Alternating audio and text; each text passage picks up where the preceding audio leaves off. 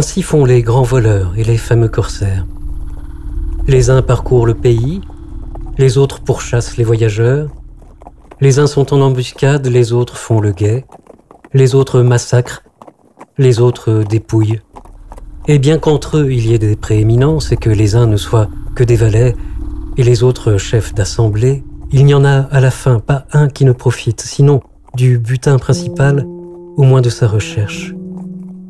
On dit bien que les pirates siciliens se rassemblèrent en un si grand nombre qu'il fallut envoyer contre eux le grand Pompée, et qu'ils attirèrent encore à leur alliance plusieurs belles et grandes villes, dans les havres desquelles ils se mettaient en sûreté en revenant de leur course, leur donnant en échange une part des pillages qu'elles avaient recélés. Ainsi le tyran a servi ses sujets les uns par le moyen des autres, et est gardé par ceux dont il devrait se garder si ceux-ci valaient quelque chose. Comme on l'a fort bien dit, pour fendre du bois, il faut des coins de même bois. Voilà ses archers, voilà ses gardes, voilà ses halbardiers. Non qu'eux-mêmes ne souffrent quelquefois de lui, mais ces perdus et abandonnés de Dieu et des hommes sont contents d'endurer le mal pour en faire non pas à celui qui leur en fait, mais à ceux qui endurent comme eux et qui n'y peuvent rien. Voyant ces gens-là qui flattent le tyran pour tirer leur besogne de sa tyrannie et de la servitude du peuple, je suis souvent ébahi de leur méchanceté, comme j'ai quelquefois pitié de leur sottise. Car à vrai dire, s'approcher du tyran, est-ce autre chose que s'éloigner de sa liberté? Et pour ainsi dire, serrer à deux mains et embrasser sa servitude. Qu'ils mettent un instant de côté leur ambition, qu'ils se délestent un peu de leur avidité, et puis qu'ils se regardent eux-mêmes et qu'ils se reconnaissent. Ils verront clairement que les villageois, les paysans, qu'ils foulent aux pieds autant qu'ils peuvent et qu'ils traitent comme des forçats et des esclaves, ils verront, dis-je, que ceux-là, si malmenés, sont toutefois auprès d'eux plus chanceux s'ils ne sont plus libres. Le laboureur et l'artisan, aussi asservis qu'ils soient, en sont quittes en faisant ce qu'on leur dit. Mais le tyran voit ceux qui sont près de lui s'acoquinant et mendiant ses faveurs. Il ne faut pas seulement qu'il fasse ce qu'il ordonne, mais qu'il pense ce qu'il veut, et souvent même, pour le satisfaire, qu'il prévienne encore ses désirs.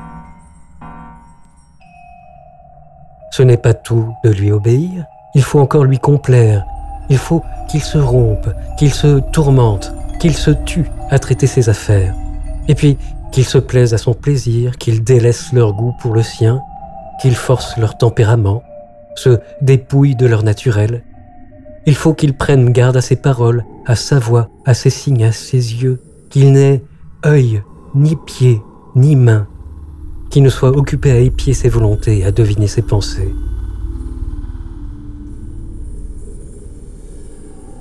Est-ce là vivre heureux? Est-ce là même vivre?